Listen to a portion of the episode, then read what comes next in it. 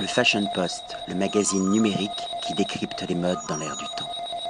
Patrick Thomas pour le Fashion Post. Aujourd'hui, nous sommes dans le 14e arrondissement. Nous allons vous parler d'un petit bistrot de sommelier, mais qui est une belle table au grand vin, avec Pierre Villa-Paléja, son propriétaire. Bonjour Pierre, merci de nous accueillir. Ben, bonjour, merci d'être venu. Pouvez-vous nous raconter l'histoire justement de ce très beau lieu de vie? Euh, eh ben, un lieu de vie, c'est bien résumé parce que c'est déjà la vie de ma famille, parce que c'est un établissement familial qui appartient à mes parents que je reprends. Euh, donc c'est un endroit qu'on a voulu très parisien dans sa décoration, dans la manière dont on dresse les tables, on, vous accueille avec, euh, je pense, euh, chaleur. Justement, le caractère familial se ressent. Et bien sûr, comme son nom l'indique, le, petit sommelier, c'est un, endroit dédié au vin.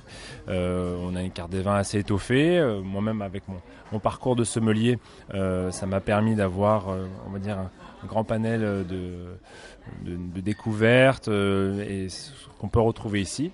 Donc euh, l'idée c'était de faire une carte des vins de restaurant étoilé mais avec des prix de bistrot. Donc on a maintenant 800 références sur carte avec euh, un sommelier et moi-même euh, pour, vous conseiller, ce qui permet de bah, se faire plaisir avec tous les budgets.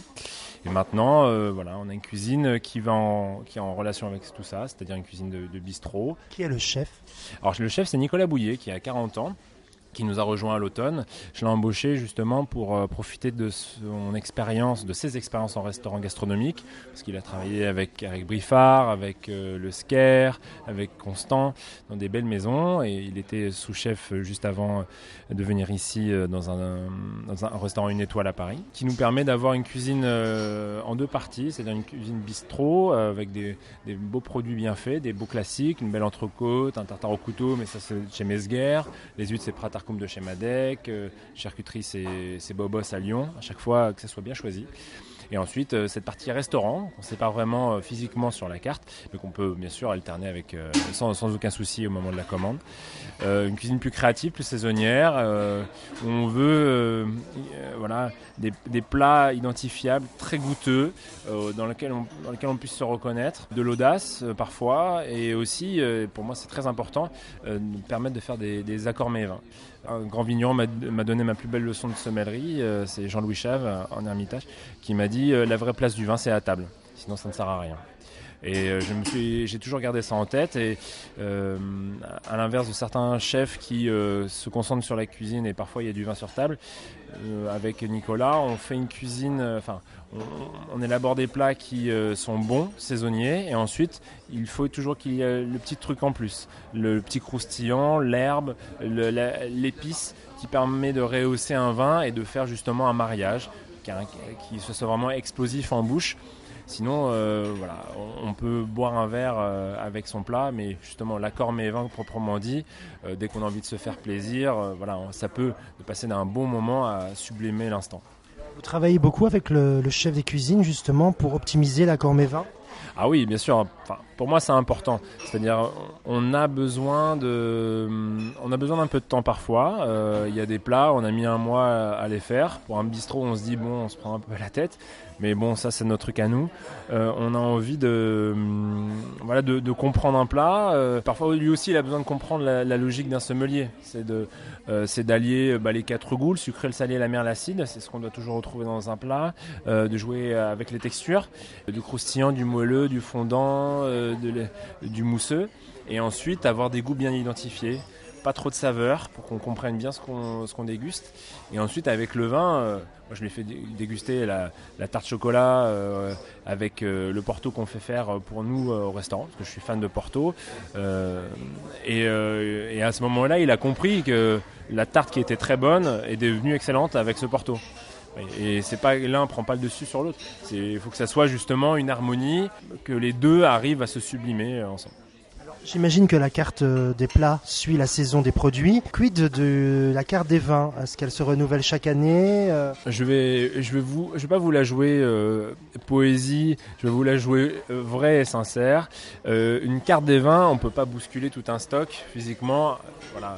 Quand certains chefs vous, vous, vous tiennent ce discours, ou certains propriétaires de restaurants, ils vous racontent un peu des bobards. Je vous le dis, euh, excusez-moi euh, d'être cash. Par contre, ce qui est important, c'est d'avoir une vraie diversité au niveau du vin, pas d'avoir de dogme, pas, euh, il faut pas imposer. Ça, je supporte pas. Avoir euh, des, goûts, des saveurs extrêmement différents. Ce qui permet à la fin de s'adapter tout le temps. C'est vrai que nous, on a une carte des vins assez fournie, donc ça permet tout ça. Mais par exemple, en ce moment, on a les asperges, des petits pois et des produits marins. Un grand Vouvray Mont-Louis de Loire, un, beau chenin. Euh, bah, c'est génial à ce moment-là. Et c'est peut-être un peu moins adapté euh, en hiver. À l'inverse, en hiver, ce qui est bien, c'est les grands, euh, grands blancs du, du, Rhône ou de Bourgogne qui ont un peu évolué. Donc dès qu'on a des champignons, dès qu'on a je sais pas, des sauces un peu plus crémées, généreuses, là c'est tout adapté. Il y a toujours une évolution. Et puis parfois, peut-être que c'est contradictoire, mais j'aime pas imposer les accords. Euh, moi, le premier, euh, premier grand vin que j'ai goûté, c'était avec mon papa. C'était un château ozone, un grand cru classé de Saint-Émilion. On, a pu le déguster au verre dans un restaurant à Paris, c'était il y a quelques années maintenant. Et on voit passer euh, un bar à ce moment-là, mais magnifique pour deux. On se dit, bah, si on se faisait le bar, on se dit, bah, l'accord, on se dit, bah, on s'en fout. Et je m'en souviens encore de ce moment, c'était génial.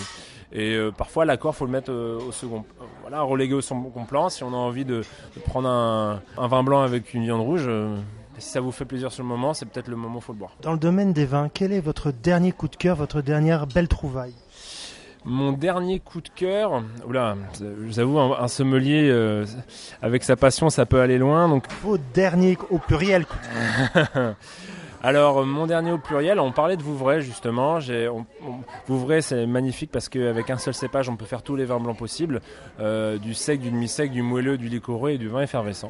Et là, j'ai un ami qui fait un vin à Vouvray qui s'appelle Philippe Foreau au Clonodin, euh, qui fait un vin effervescent du millésime 2005 qui vient de mettre euh, à la vente. C'est une bombe. C'est une bombe. Ça peut mettre la misère à énormément de grands champagnes parce que c'est complexe, c'est long, ça sent la pierre à fusil, la pâte de coin, la pomme au four, euh, euh, c'est savoureux, l'effervescence est ouaté, c'est extraordinaire, euh, c'est juste génial. en ce moment, j'aime bien découvrir ou redécouvrir les, vins de Savoie. Il y a Adrien Berlioz qui fait des, blancs magnifiques à base de Roussanne à Chignin-Bergeron, un vigneron plein de cœur et ça se ressent dans ces vins, des vins généreux avec euh, beaucoup d'amplitude, une nuance de, de fruits du verger, une touche de miel, c'est magnifique.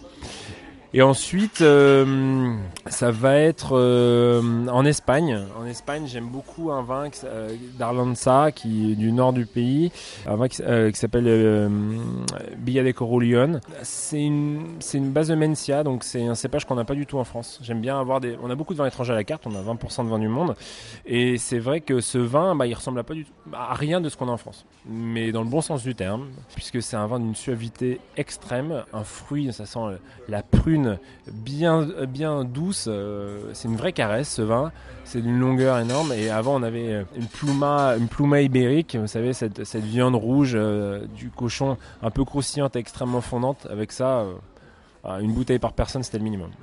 Avez-vous également une sélection de, spiritueux, tels les armagnacs, cognac, justement, pour terminer le dîner ou le déjeuner en fanfare? Alors, on a, on a une assez grande sélection. On a, on, a un, fournisseur euh, qui, qui s'appelle euh, Guilero qui nous a euh, permis d'avoir une, grande sélection d'Armagnac. Donc on va de 1985 à 1950.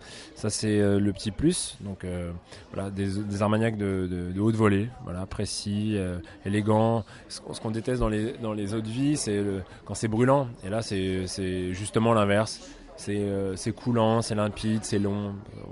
ensuite, euh, moi je suis un grand fan d'une liqueur. Euh, ça c'est vraiment le truc de sommelier. c'est la chartreuse. on a une multitude de chartreuses, donc bah, pour certains ça sera un peu pharmaceutique, médicinal. Mais dès qu'on tarde un tout petit peu, déjà il y, a une, il y a une histoire magnifique. Il y a une complexité énorme, il y a 130 plantes, et puis c'est la seule, c'est quand même le seul spiritueux au monde, whisky, rhum, cognac, armagnac, tout confondu. C'est le seul spiritueux au monde qui s'améliore en bouteille. Comme un moment, euh, n'importe quel autre, euh, c'est bon pendant longtemps, mais au fur et à mesure, ça décroît. Et ben la chartreuse, c'est l'inverse. Et, ça, dès que vous avez, euh, si vous croisez le chemin d'une vieille bouteille de chartreuse qui a été bien conservée, ça sent le curry, ça sent les épices douces, le marché oriental, la sucrosité et l'alcool sont complètement intégrés. Là, faut pas qu'elle soit trop fraîche parce que sinon on termine la bouteille rapidement. Quels sont les horaires d'ouverture du restaurant Alors nous, on est ouvert euh, du lundi au samedi. On sert à partir de 11h30. euh, et, et jusqu'à 23h. On fait de la continue, parce qu'on a deux équipes, euh, ce qui permet justement de, même, à- même à 16h, si vous voulez profiter de la carte en intégralité, vous pouvez, et de la carte des vins également. Eh bien, je vous remercie infiniment. J'invite les lecteurs et les lectrices du Fashion Post à découvrir ce très beau lieu de vie. Euh, rempli de poésie, de gourmandise. C'est plus que de la bistronomie, c'est de la belle gastronomie française. Bravo et à très bientôt. Merci à vous, merci. Le Fashion Post, le magazine numérique qui décrypte les modes dans l'air du temps.